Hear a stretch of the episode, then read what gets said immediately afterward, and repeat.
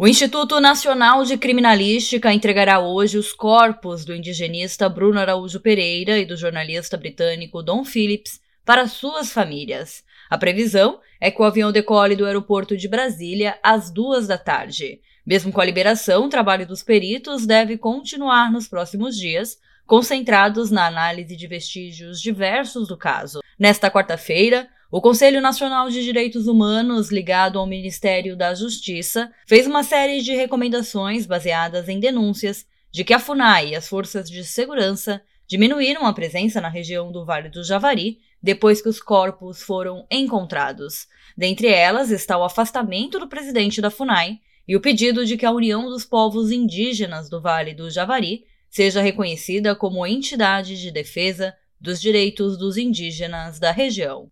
Ainda sobre esse assunto, o ministro da Justiça, Anderson Torres, não compareceu à audiência da Comissão de Direitos Humanos do Senado ontem para falar especificamente sobre a segurança na região da Amazônia. Agência Rádio Web, produção e reportagem, Rafaela Martinez. With the Lucky Land slots, you can get lucky just about anywhere.